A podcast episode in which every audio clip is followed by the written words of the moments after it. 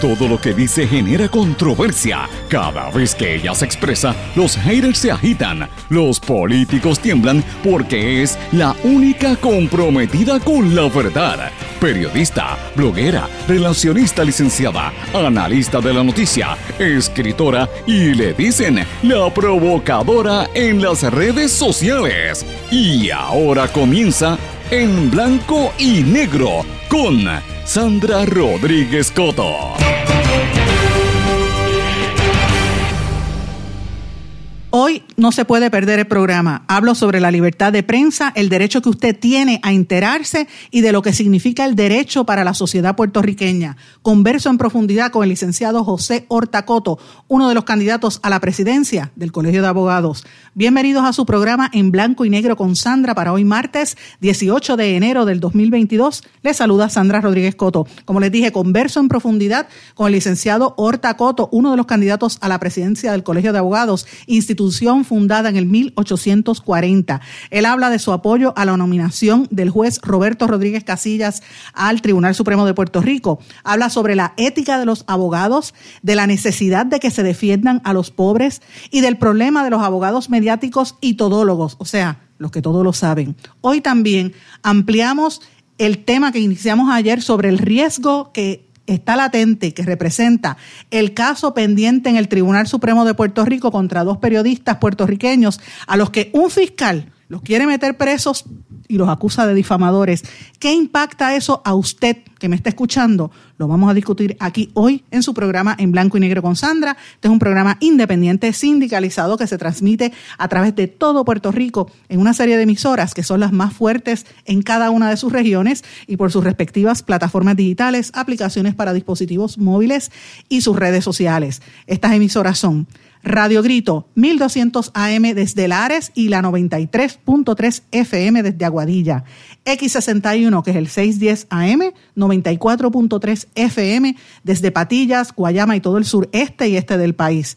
WLRP 1460 AM Radio Raíces, La Voz del Pepino en San Sebastián y a través de la poderosa cadena WIAC que la componen las emisoras WYAC 930 desde Cabo Rojo, Mayagüez y el sur oeste de nuestra isla, WISA 1390 WISA AM desde Isabela y el WIAC 740 desde la zona metropolitana. Vamos de lleno con los temas para el día de hoy en blanco y negro con Sandra Rodríguez Coto.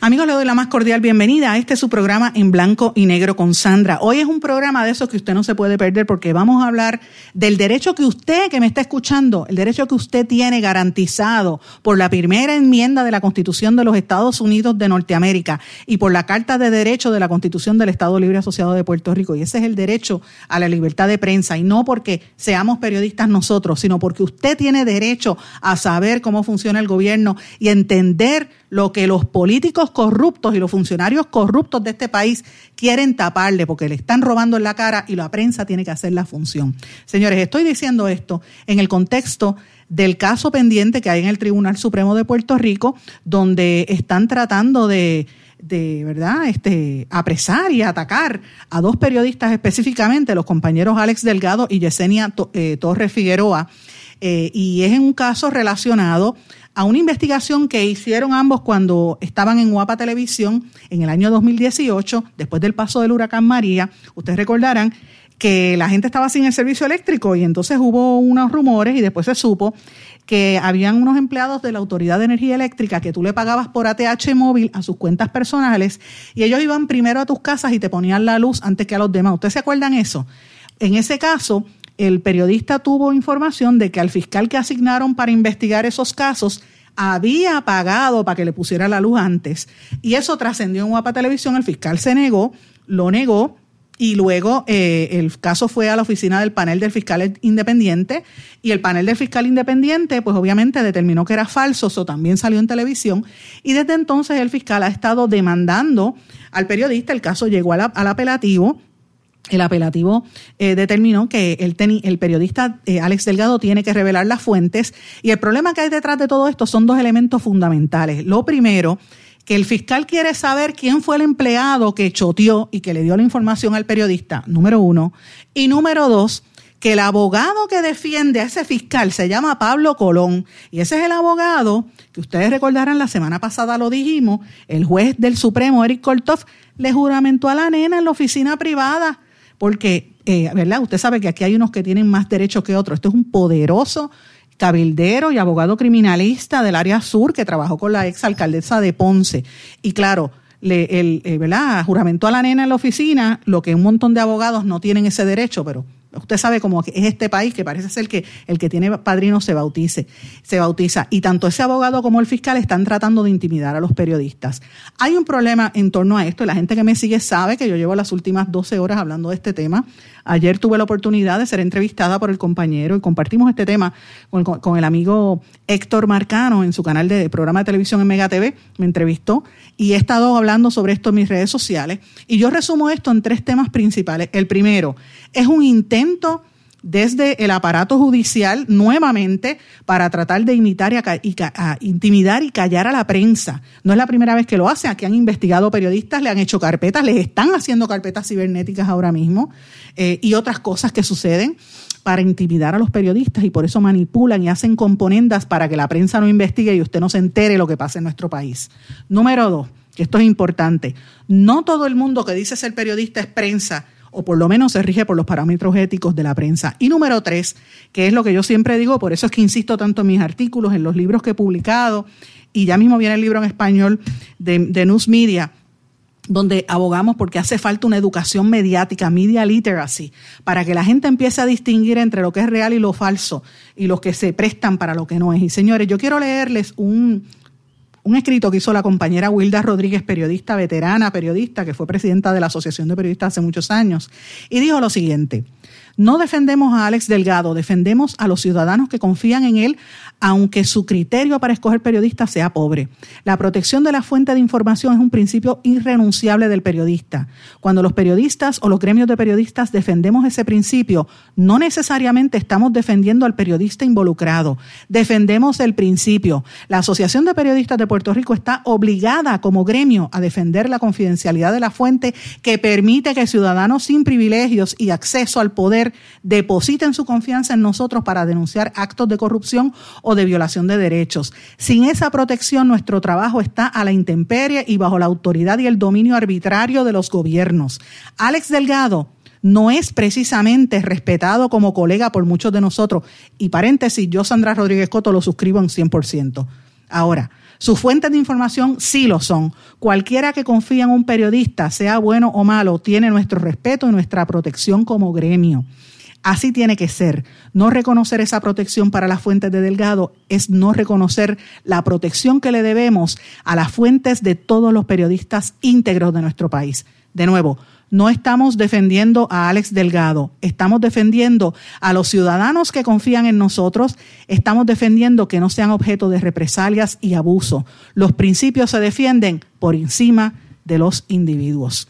Estas declaraciones las suscribo en un 100% y vamos a seguir hablando de este tema porque tenemos mucho de qué hablar, pero señores, tenemos un programa bien variado con una entrevista que yo sé que le va a ser de mucha utilidad y bien interesante para todos ustedes. Amigos, y tengo en línea telefónica a un aspirante a la presidencia del Colegio de Abogados y Abogadas de Puerto Rico, José Hortacoto, que yo no sé si somos primos, pero si, si es Coto tiene que ser de los míos. Bienvenido en blanco y negro con Sandra. Bienvenido, licenciado. Muchas gracias. Muchas gracias, Sandra. Eh, en Puerto Rico todos somos familia. Esta isla es muy pequeña. Así Como siempre digo, Puerto Rico es un barrio. Así mismo Y nada, somos puertorriqueños y puertorriqueñas. Hay que amarnos, ayudarnos a protegernos siempre. Pues gracias por aceptar esta entrevista. Yo sé que en el día de ayer usted anunció en conferencia de prensa que estaba poniéndose a la disposición de los colegiados, de los abogados del país, para postularse a la presidencia del colegio. ¿Por qué hacerlo ahora y a qué responde su interés? Bueno, eh, yo creo que Puerto Rico está en un periodo de una encrucijada histórica. Eh, tenemos la Junta, tenemos eh, crisis en el Departamento de Instrucción Pública, me niego a llamarlo Departamento de Educación, y menos después de la presidencia de Kelleher. Tenemos tantas áreas de salud pública deformada, el, el sistema Albona, y la institución más antigua profesional que hay el Colegio de Abogados de 1840. Somos eh, los defensores de los derechos constitucionales, civiles y cultura jurídica del país. Eh, ahí se fundó el Partido Nuevo Progresista, aunque nos acusan de ser todos de izquierda. Eh, abogados que creen en el Estado Libre Asociado, como esto Lugo Bugal y otros, y los F. Camacho salieron y estuvieron ahí, fueron presidentes de esta institución y de todos los sectores, de la izquierda, la Miranda Marchán, eh, Carlos Gallizá, fueron colegiados, eh, nos atentaron con bombazo, el gran infame de agente Alex Lacerda, eh, pasamos por la Guerra Fría, eh, hay abogados ilustres de Carolina como Benicio Sánchez Castaño, así que es esa institución a la que avalamos y atesoro y siempre quería pertenecer cuando fuera abogado y se me diera ese sueño, pues ahora me interesa presidirla.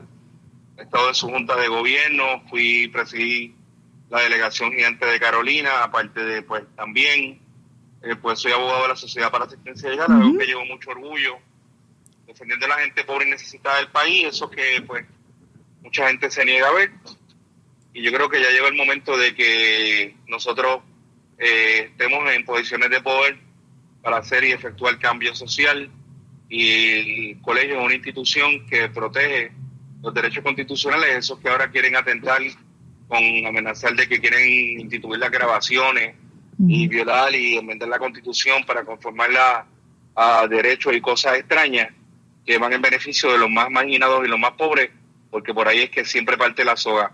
No hay una vara, hay 13, 14 varas de la justicia hay personas que son más iguales para la justicia que otros. Eso me ha costado regaños de jueces, amenazas de, declararme incursión de sacato, pero la verdad es una, no, no se puede se puede tapar. Vamos, vamos, vamos por parte, porque mucha gente que quizás está escuchando, pues piensa que el Colegio de Abogados ven ese edificio en Miramar y lo ven como una institución política eh, para hacer eventos quizás políticos o sociales y, muchas veces no conocen los servicios que tiene el colegio, incluyendo, por ejemplo, el servicio pro bono y otra serie de servicios que tienen allí.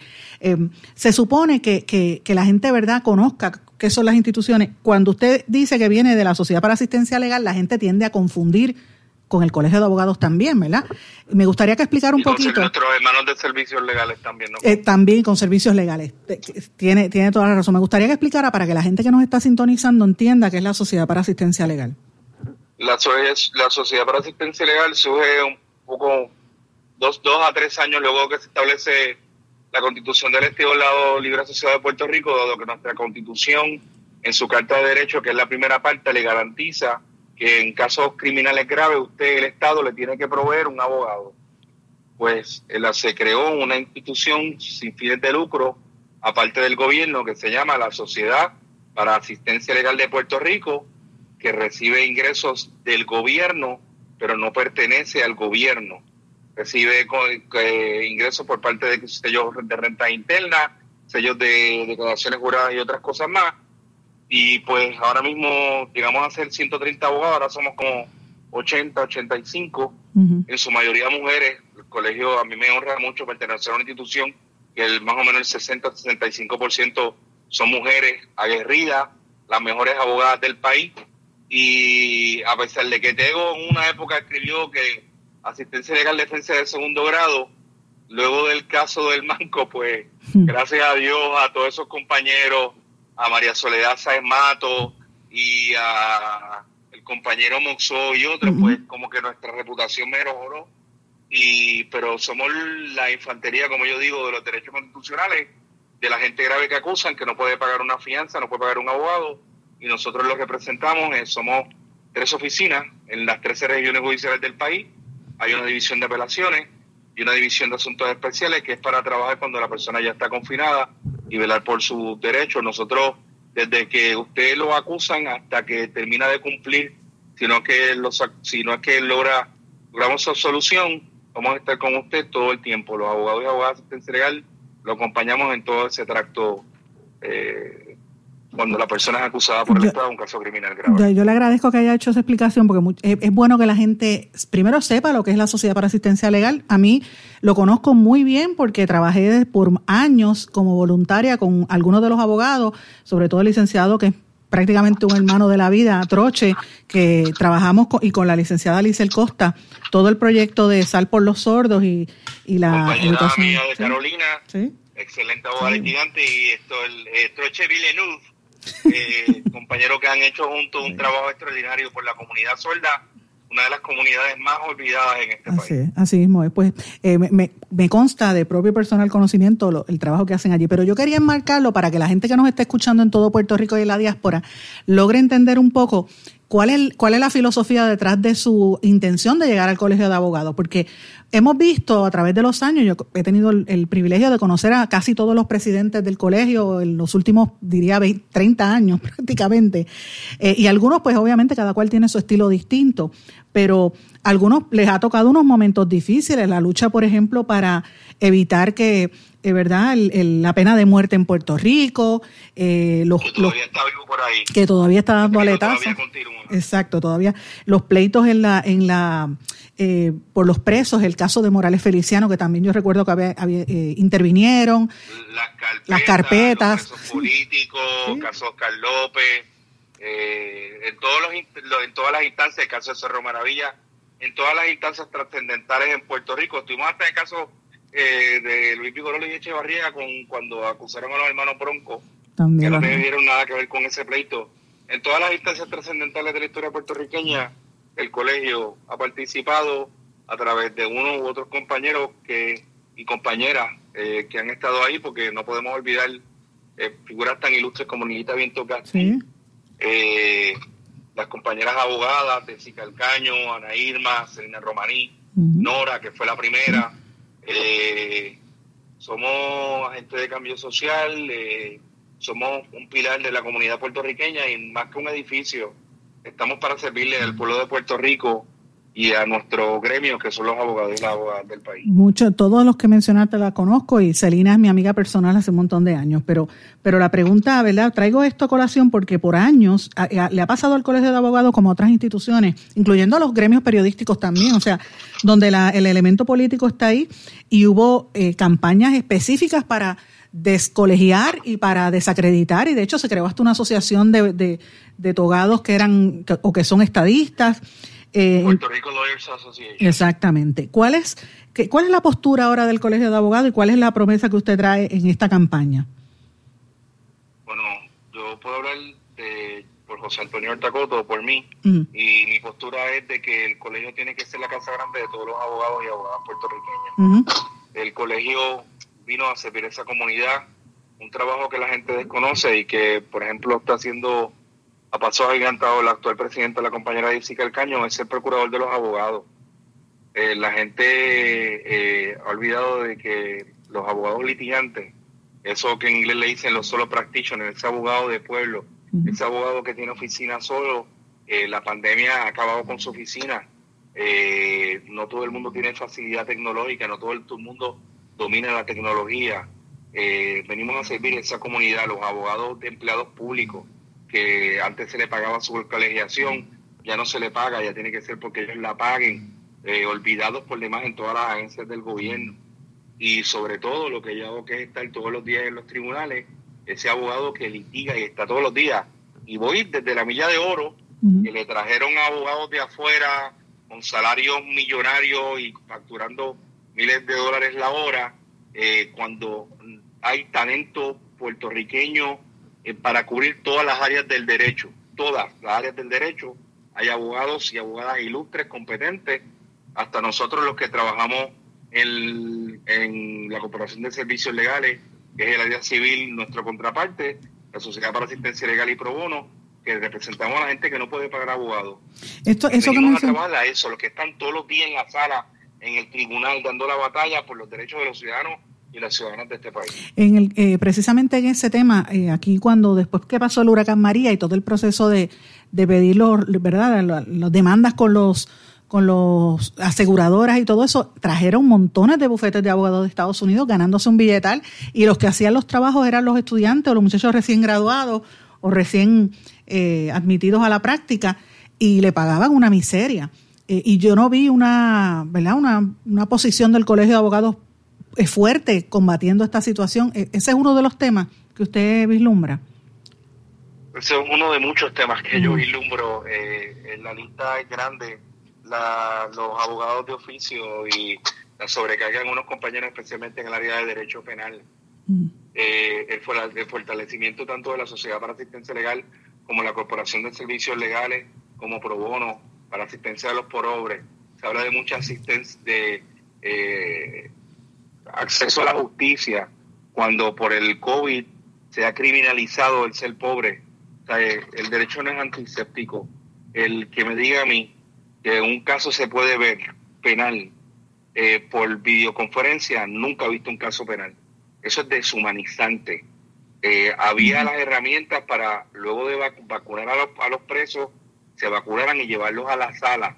Ah, que sí, era la logística que nos daba trabajo, pero había que garantizarle los derechos constitucionales, el derecho a juicio rápido de esa persona. Y la gente protestaba, ah, no, porque si el virus, que etcétera, eran los presos, no, tú estás hablando de una población sumariada, que son los que no pueden pagar de fianza. Esos son 1.500, 2.000 confinados. Se podía crear la logística para manejar esa población y que sus derechos no se vieran afectados. Ahora hay un proceso de traer la tecnología. Eh, hay unas áreas del derecho en que se aplica, que se podrían utilizar, hay otras que no, hay otras que convertirían y, y deshumanizan el derecho y el derecho está para tratar de darle un nivel y de buscar la justicia, por más romántico que suene, entre dos puntos de vista que no se pueden llevar a un punto de acuerdo. Pues nuestro sistema pensarial pues le da esa oportunidad en corte y si la gente pierde la fe en su sistema de justicia, pues pierde la fe en su país. En gran parte lo han perdido, desgraciadamente, por lo que hemos estado viviendo en los últimos años, pero precisamente pues uno, uno lo mira desde ese punto de vista. Y yo me pregunto, eh, a, los, a los que plantean, como yo he planteado en otras ocasiones, yo he escrito mucho de este tema en el pasado, que hay una sobredosis de abogados en Puerto Rico, todo es un litigio, o sea, hay, eh, hay demasiados abogados en Puerto Rico, es la pregunta que le hago. ¿O hay pocos? De acuerdo a los números que yo vi, primero es que Puerto Rico es la jurisdicción de los Estados Unidos que más Juric Doctor tiene, que no es ese Juric Doctor. Eh, registrados en el Registro Único de Abogados a verano del año pasado eran 16.687. Eh, los números de práctica se entienden que están en 12.000 abogados. Y acuérdense que en Puerto Rico tenemos el factor de que para una persona ser notario, venimos con la tradición española, tiene que primero ser abogado. Exacto. No es como en jurisdicciones norteamericanas donde un abogado es el carnicero, el che del pueblo, puede notarizar. Aquí no, aquí los notarios tienen que ser abogados y son, eh, dan fe pública, pueden pagar hasta eh, luego de muerto un notario responder por casos y daños que haya causado en un testamento, en una escritura. Eh, nuestra profesión es la más regulada es la más eh, penalizada eh, con lo que se llaman los INRE. Es un caso que va a la historia y la posteridad en, la, en el tomo de decisiones por Puerto Rico y un abogado INRE porque no cogió una clase, no compitió, puede perder su título porque tuvo una... Sí, hello. Aquí tuvimos una dificultad de comunicación. Cosas que la gente no ve y entiende o malinterpreta de otra manera porque no se ha llevado esa educación al pueblo, que es otro de los renglones que esperamos fortalecer, queremos que el colegio sea accesible y siga y se adientre más en las comunidades y la gente comprenda sus derechos, comprenda la garantía y comprende lo que es la abogacía y para que esté el notariado, para que esté esa institución que está para servirle no tan solo a los abogados, abogados de Puerto Rico, que es nuestro gremio, sino también al país.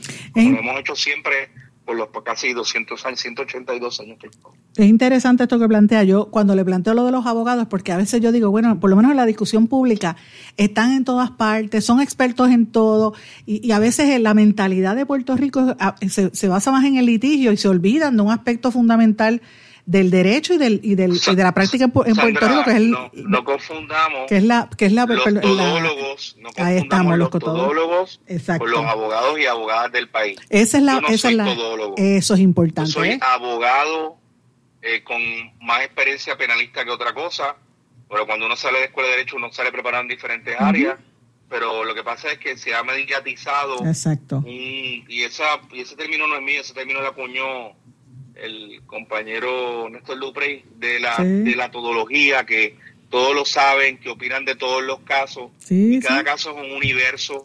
Eh, eh, eh, se entre mucha demagogia, en mucha desinformación, y eso es una de las cosas que, que espero trabajar y, y está en mi plataforma de trabajo, lo de eh, el aspecto de comunicación, aquí se me se, he tenido un problema de comunicación. Voy a volver a intentar hablar con el licenciado porque este es un tema que a mí me, me preocupa grandemente y estoy en récord haciendo señalamientos al respecto. Voy a hacer una pausa. A nuestro regreso retomamos la conversación con el licenciado que tuvimos un percance aquí tecnológico, pero cuando regresemos volvemos a comunicarnos con el licenciado. Regresamos enseguida. No se retiren, el análisis y la controversia continúa en breve, en blanco y negro, con Sandra Rodríguez Coto.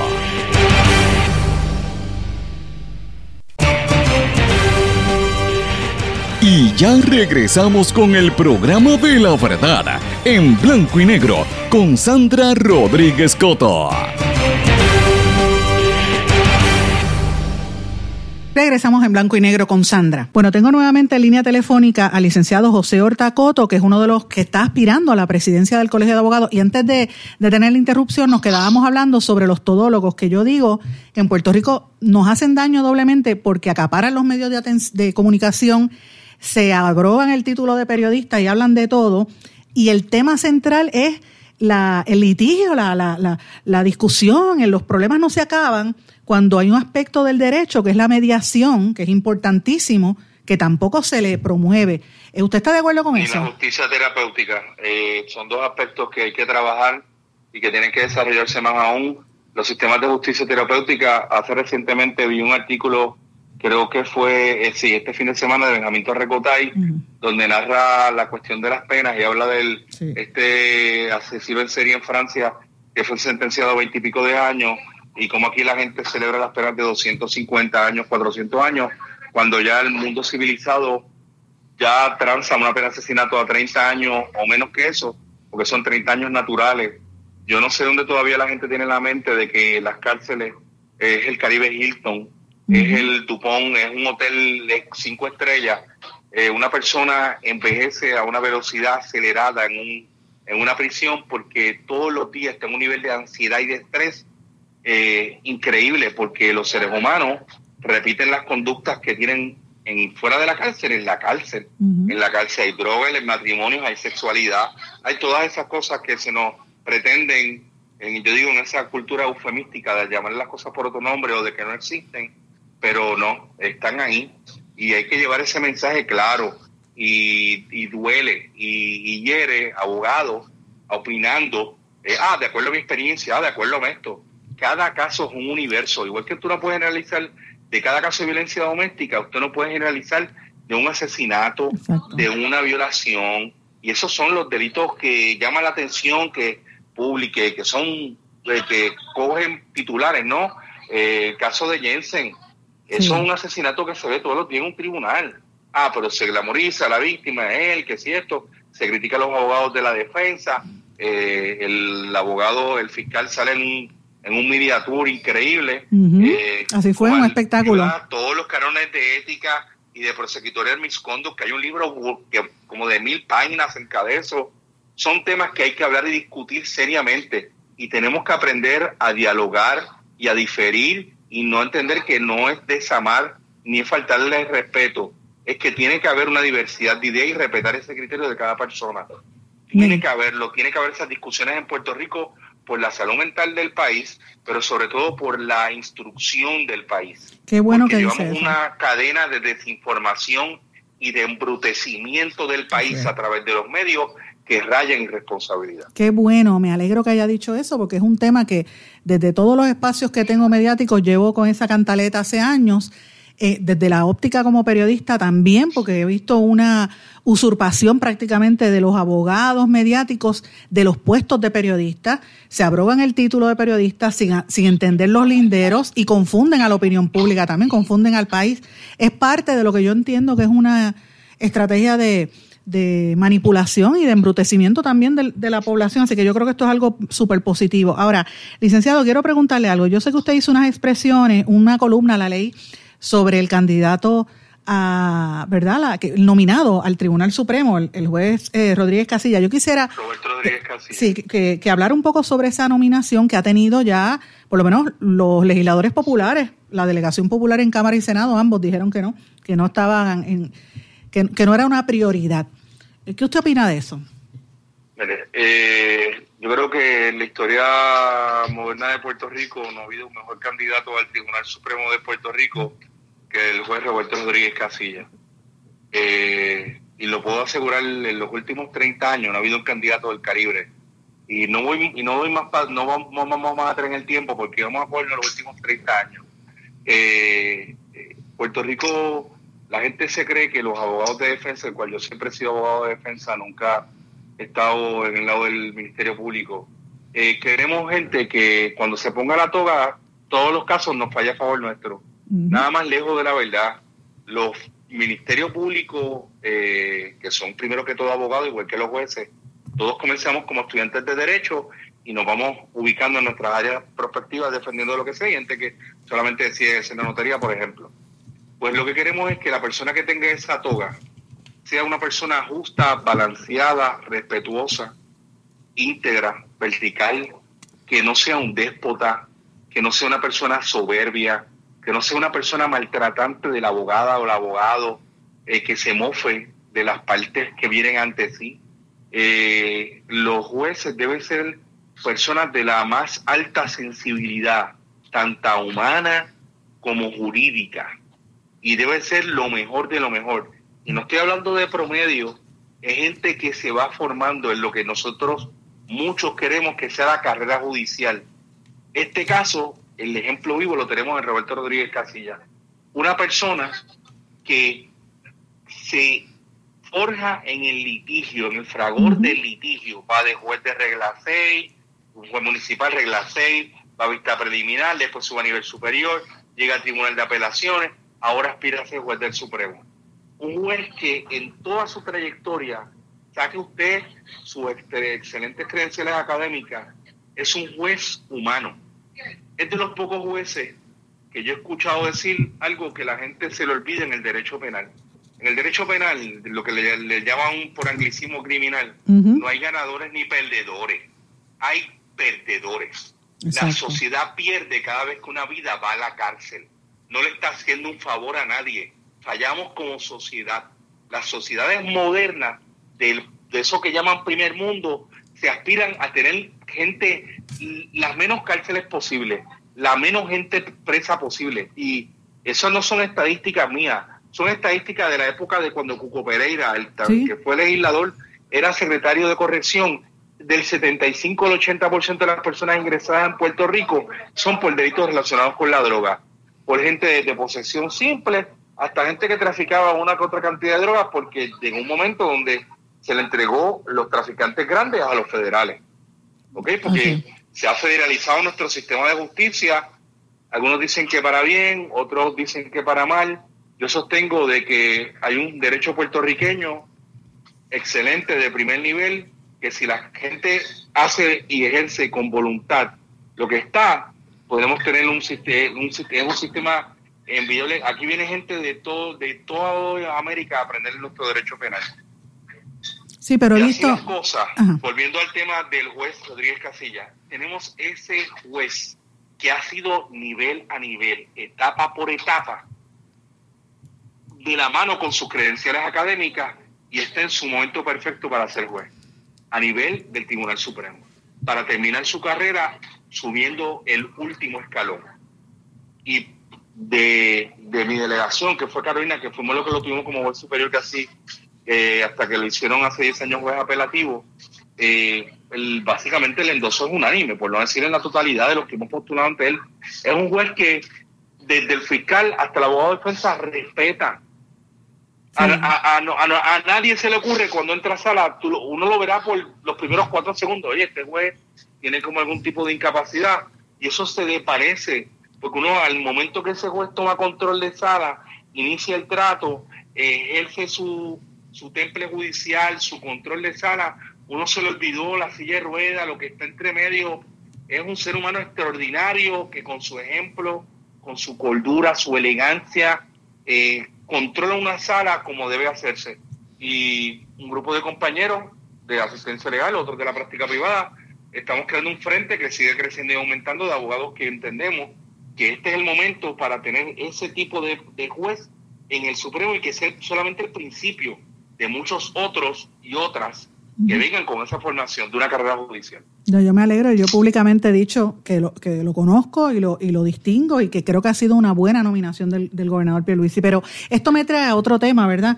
Más reciente y tiene que ver un poco también con, por un lado, la federalización de la justicia en Puerto Rico y por otro lado esta, esta campaña de que todo lo que viene de los, de los federales es mejor que, es una falacia. Yo, por ejemplo, tengo un caso, y le digo licenciado, con el compañero periodista Rafael y González, desde la época de Rosselló, la última ley que firmó Ricardo Rosselló fue la ley de las noticias falsas, la fake news, que en un momento de una emergencia, eh, ellos pueden decretar un, ¿verdad? Que cualquier persona que publique, ciudadano o periodista, publique una información que consideren que es falsa, pues nos pueden meter tres años presos. Y esa ley la impugnamos en el Tribunal Federal y lleva más de Wanda Vázquez y ahora Luis y todavía no se han movido los federales. Ah, o sea que, un estudiante de primer año de Derecho Constitucional sabe que es inconstitucional. Sí, la ACLU los está representando. Y más en Puerto Rico, que la Constitución es de factura más ancha. Por, eso yo le planteo... La historia... dígame, no, no, no, yo le planteo eso mismo, que yo he estado viendo una tendencia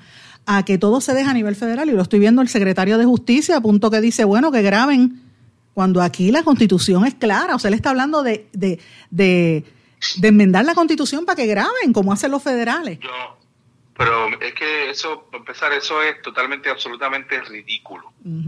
Para empezar, nosotros vivimos en una sociedad que tiene por lo menos 3 millones de celulares con cámara. Aquí se graba todo, todo el tiempo. Si no, vean cuando pasa un gol, pues ahora grabaron, el último fue el del caso de Aguadilla, que el joven arroja a la joven que apenas pesaba 100 libras, la tira a la calle, la recoge, y por el video que grabó un ciudadano la pudieron ver. Eh, no podemos separar lamentablemente, y esto está en la historia del derecho puertorriqueño, pues que Puerto Rico, pues la relación que tiene con Estados Unidos.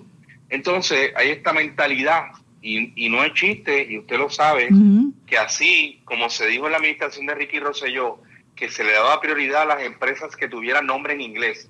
Y esto no es un chiste, esto fue la realidad cruda y clara, que se le daba prioridad a los nombres en inglés que a los nombres en español.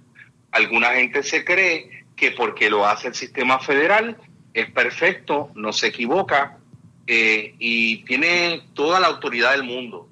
Para empezar, el gobierno federal, un caso que radica el gobierno federal es un caso que empieza 98.9% en su contra, porque hay un gran jurado que son un grupo de personas, y más en Puerto Rico, que menos del 20% de la población habla inglés, que tienen que hablar inglés para presentarle al fiscal una prueba, y el fiscal presenta allí, sin abogado, a sus anchas. Mira, esta es la acusación, yo quiero que se acuse a su talito venganito de esto, y esto vamos para juicio. Hago una breve pausa y retomamos el tema a nuestro regreso. Regresamos enseguida. No se retiren, el análisis y la controversia continúa en breve, en blanco y negro, con Sandra Rodríguez Coto. En mi pueblo se chinchorrea bien duro. Aquí me cubre mi plan médico y en tu pueblo también. En mi pueblo es donde tenemos las mejores vistas. Aquí cubre mi plan médico y en el tuyo también. En mi pueblo se goza de verdad. Aquí me cubre mi plan y en tu pueblo también. Plan de salud Menonita en todo Puerto Rico. El plan médico que te cubre con una extensa red de médicos, especialistas y laboratorios. Además, te cubre en el hospital de tu preferencia en cualquier lugar de Puerto Rico. Plan de salud Menonita. Pero tú sabes cómo es esto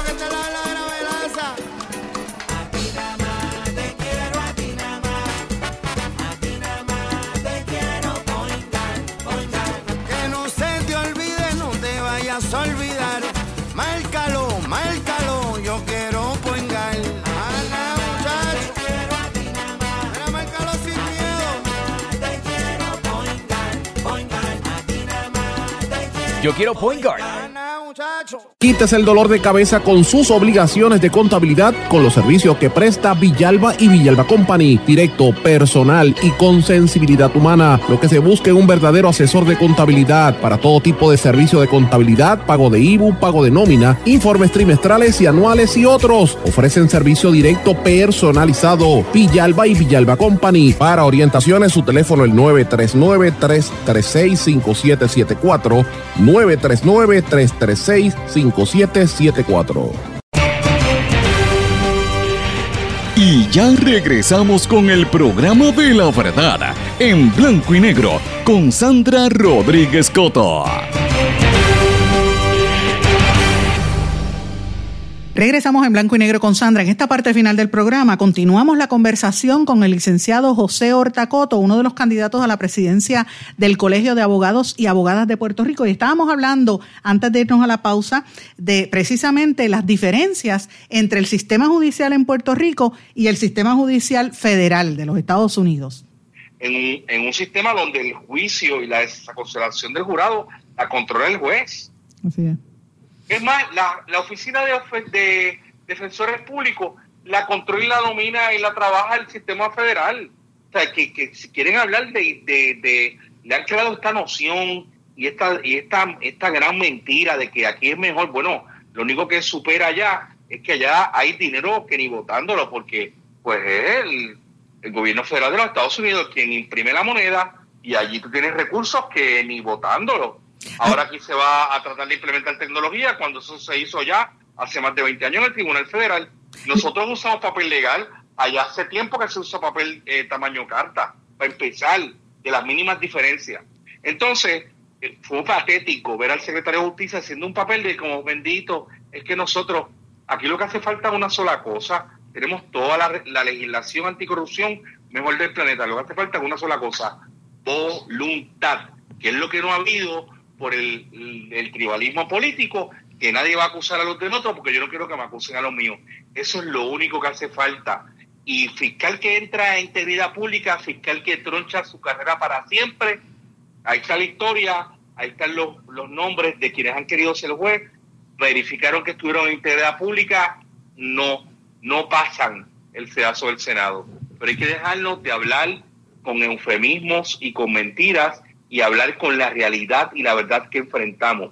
Tenemos que perderle el miedo a la verdad. Como dice, que dijo el profeta, conocerás la verdad y eso te hará libre. Qué bueno que ha dicho eso, licenciado, porque precisamente ese es uno de los asuntos que yo siempre he destacado y lo, y lo critico. O sea, ¿cómo es posible que, verdad, los federales hacen estas incautaciones de droga, por ejemplo, utilizando la investigación y la policía de Puerto Rico y procesan los casos, pero claro, un juez federal, por ejemplo, ve una ínfima parte de los casos que ven los jueces aquí en sala. Entonces es, es un desbalance eh, de, de- casos. Y eso yo nunca he visto una defensa férrea de las organizaciones. Con los jueces puertorriqueños, porque Sí. los jueces que están en el Tribunal Federal salen de la milla de oro. A excepción de Gustavo Gelpi, que fue el primero que salió de la oficina de Police Defender Office, siguió subiendo escalón, escalón, escalón.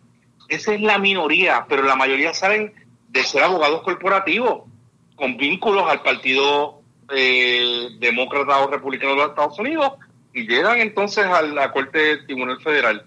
Eh, pero la, la, la judicatura puertorriqueña, en mi experiencia de más de 20 años, eh, honesta, trabajadora, pero se han vendido como que los jueces aquí no quieren, que son unos vagos, que no quieren, que se ha ido politizando, pues lamentablemente ese a eso es un problema y un precio que hemos ido pagando. Pero eh, aquí ha habido juristas de la talla de, y aunque uno no esté de acuerdo, de Tiras Monge, de Raúl Serrano Hales, eh, excelentes, excelentes juristas constitucionalistas de primer nivel que han dado clases en Puerto Rico y fuera del país. Y pues, como todo, Puerto Rico tiene de mejor de los talentos. La cuestión es si usted le da la oportunidad o usted no le da la oportunidad. Así mismo es, licenciado. Yo le agradezco tanto que hemos hablado, era, un, era como cinco minutos y seguimos hablando, porque estos to- son temas que yo creo que a la gente le interesa y son importantes porque se basa en el derecho de, de verdad de los ciudadanos, que la gente se informe y se eduque. Por último, ¿cuándo Y son otra cosa, en el Tribunal Federal no hay derecho a la fianza. Eso es cierto. No hay derecho absoluto a la fianza. La gente pobre va para adentro. para el Metropolitan Detention Center, mejor conocido como el Guaynabo Hilton. Y ese, esa cárcel federal que tenía el récord de más casos de SIDA de todos los Estados Unidos, esa que es la supuesta cárcel federal, ese, tiene ese, ese pálido y feo récord, el foco más grande de, de COVID que había en todos los Estados Unidos, en todas las cárceles federales. Increíble. Eso es un detalle que no logra mencionar tampoco. No, porque es también un menosprecio a lo de aquí versus a lo de allá. También hay un, por la politización extrema, pues, creo yo también, eh, por desgracia. El sistema está tan politizado. tenemos que aprender que solamente eh, habemos puertorriqueños y puertorriqueñas, lo demás es lo demás. Y esa es la idea que esperamos traer al Colegio de Abogados y Abogadas de Puerto Rico. Yo vengo a servirle a todos los abogados y a todas las abogadas del país.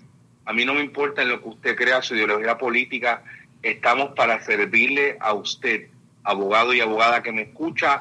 Si no sea colegiado, colégiese para que participe en nuestras elecciones en el 2022 y solamente hay un candidato, se llama José Antonio Hortacoto, su servidor.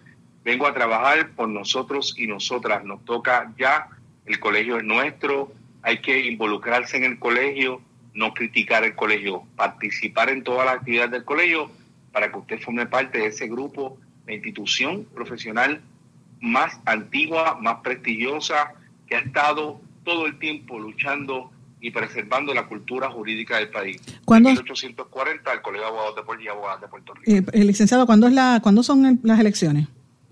La primera semana de septiembre. septiembre puede ser el 3, puede ser el 10 de septiembre, usualmente es esa primera semana, el fin de semana de septiembre antes del Día del Trabajo, es que se hace la asamblea, la asamblea extraordinaria, la asamblea ordinaria de nosotros y se elige la, se la elección en cada bienio, son un término de dos años. Ahora nos toca a nosotros en el 2022, en este mes de septiembre, y esperamos prevalecer con la ayuda de todos los compañeros y compañeras del país. Bueno, pues ya usted sabe que tiene aquí un espacio abierto y a todos los, demás abogados, si hay otros candidatos, que entiendo que hasta ahora no hay ninguno, ¿verdad? Eso es lo que yo escuché. Eh, entiendo que hay un compañero, el compañero Manuel Quiliquini, ah, no, no, no, que está aspirando a la presidencia a este servidor. Pues vamos a invitarlo también a este programa porque queremos que la gente, y yo creo que es importante que la gente escuche esos planteamientos. Sabe que usted tiene aquí las puertas abiertas, lo que usted desee, con muchísimo gusto. Gracias por estar con nosotros aquí en Blanco y Negro con no, agradecemos mucho, eh, Sandra, la oportunidad, más que privilegiado de servirle a Puerto Rico y al país, desde la oficina de la Sociedad para Asistencia Legal de Carolina y luego esperamos hacerlo a través de la presidencia del Colegio de Puerto Rico. Muchísimas gracias. Este era el licenciado José Horta Coto. Bueno, después de haber terminado esta conversación con el licenciado Horta Coto, me quedé pensando un poco en todo este tema de los derechos y de la libertad y del derecho que usted tiene a conocer cómo son los procesos legales y, cómo informarse en el caso de la prensa. Es que he estado dándole pensamiento a toda esta controversia con el caso de Alex Delgado. Eh, y ustedes recuerdan que al principio del programa les leí unas expresiones de la colega Wilda Rodríguez que suscriban un 100%. Quiero añadirle algo a esta, antes de terminar el programa, porque es importante aclarar esto y, y dejarlo meridianamente claro.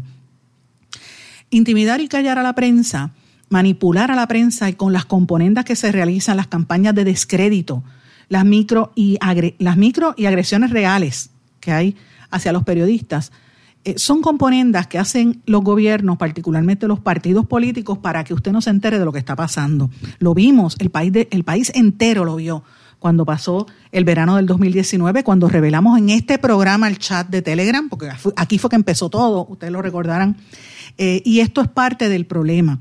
La gente no quiere que se enteren los, que están robando, los que están manipulando, los que están quedándose con el dinerito suyo y destruyéndole la educación pública y empobreciendo el país, no quieren que, la, que, usted se entere de lo que está ocurriendo. Y más importante de esto es el problema tan grande que venimos denunciando, hemos escrito libros, hasta, hasta ensayos de esto, la cantidad de personas que no son periodistas que dicen serlo. Ese es un problema muy serio, porque ser periodista representa tú sacrificarte y ser ético, porque la ética muchas veces conlleva sacrificio. Miren, eh, eh, conlleva, y yo lo conversaba con un amigo de un canal de televisión, un hombre ancla, quien aprecio mucho, que me, decía, me decía, mira, a mí me, llaman para que yo auspicie anuncios comerciales y no lo puedo hacer. Y es cierto, un periodista no se supone que haga anuncios comerciales, pierde su ética. Y eso es una prostitución del periodismo. Yo estoy en récord diciéndolo hace 20 años y me reafirmo. Eso no se puede hacer. Una cosa es que te pongan un anuncio y te ayuden a que te paguen para tu poder sobrevivir, porque un periodista no trabaja del aire.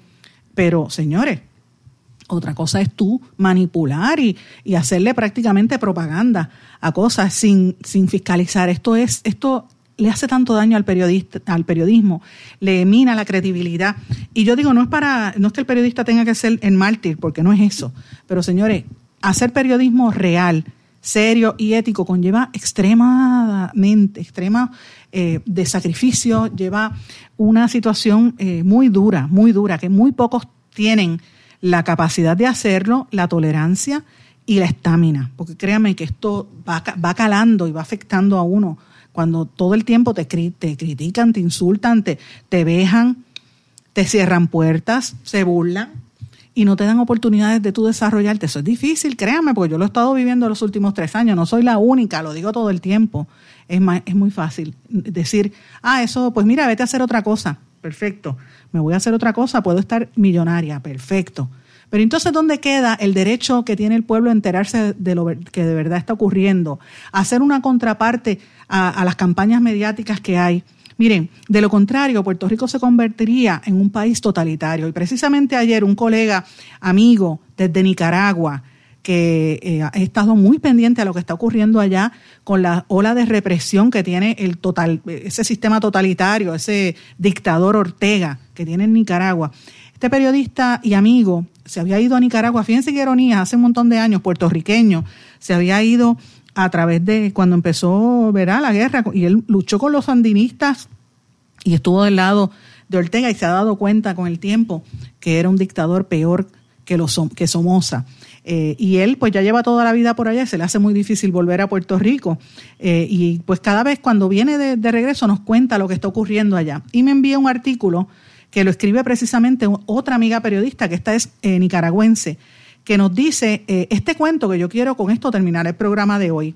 La composición, así se llama uno de los cuentos maravillosos de ese escritor chileno que se llama Antonio Scarmeta, publicado en el 1998, ocho años después del fin de la dictadura militar de Pinochet. Fíjate esto, que es lo que está lo que pasó en Chile lo miran como lo que está ocurriendo ahora mismo en Nicaragua. Es una historia que trata sobre la vigilancia cotidiana que ejerce la Policía Secreta de la Dictadura, la DINA, Dirección de Inteligencia Nacional, sobre sus compatriotas con el fin de aniquilar cualquier fuerza que el gobierno considere subversiva. Un día, un miembro de la DINA vino a visitar la escuela del protagonista de la historia, Pedro. Al entrar al aula, la, profesora muy nerviosa les pide a todos los alumnos que se pongan de pie para saludar a este señor vestido con uniforme militar.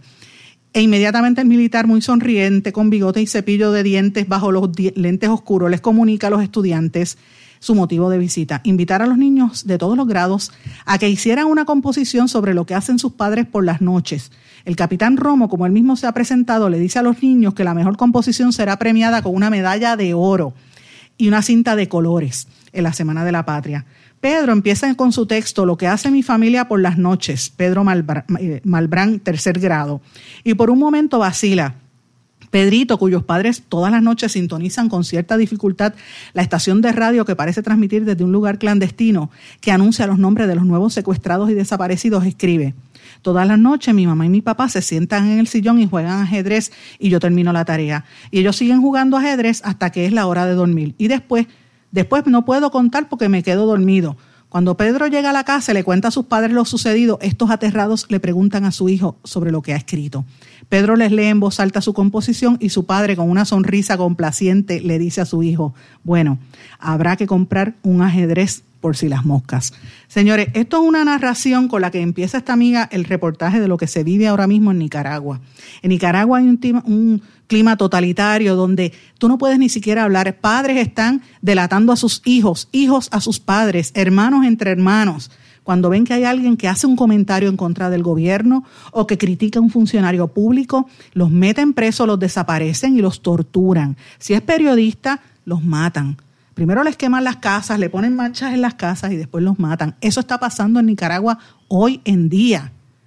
Y ha pasado en todos los regímenes totalitarios. Yo me pregunto si eso es lo que usted quiere que pase en Puerto Rico. Y usted dirá, bajo el gobierno americano eso no pasa, que no pasa. ¿No se acuerdan el verano del año pasado con todas las, polémicas que hubo con Donald Trump y los ataques que hubo a la, a la prensa en los Estados Unidos donde eh, le dispararon a periodistas? Los mismos militares, señores, estamos viviendo unos momentos muy difíciles. Y cuando se hace una defensa de la libertad de prensa y la libertad de expresión es por eso, para evitar que caigamos en esos errores y en esos horrores que viven los regímenes totalitarios. En Puerto Rico hay que defender la libertad de prensa porque no es el periodista, se defiende el derecho que usted tiene a estar informado. Mis amigos, con esto me despido, no sin antes desearles a todos que pasen muy buenas tardes y nos volvemos a encontrar aquí mañana en blanco y negro con Sandra. ¿Se quedó con ganas de más? Busque a Sandra Rodríguez Coto en las redes sociales o acceda a en blanco y negro.blogspot.com porque a la hora de decir la verdad solo hay una persona en la cual se puede confiar. Sandra Rodríguez Coto en blanco y negro.